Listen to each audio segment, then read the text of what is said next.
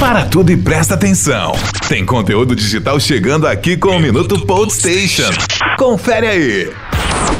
Cabos USB foram desenvolvidos por um pesquisador de segurança que utilizou um tipo C que faz tudo o que o usuário espera e mais um pouco. Ele envia arquivos rapidamente, conecta dispositivos, carrega o celular e, para finalizar, ele também rouba senhas e dados do usuário. Desenvolvido por um especialista chamado MG, o dispositivo espião é uma ferramenta de penetração capaz de agir como um keylogger físico, roubando tudo aquilo que é teclado em qualquer aparelho conectado e enviando dados a quilômetros de distância. Minuto Station.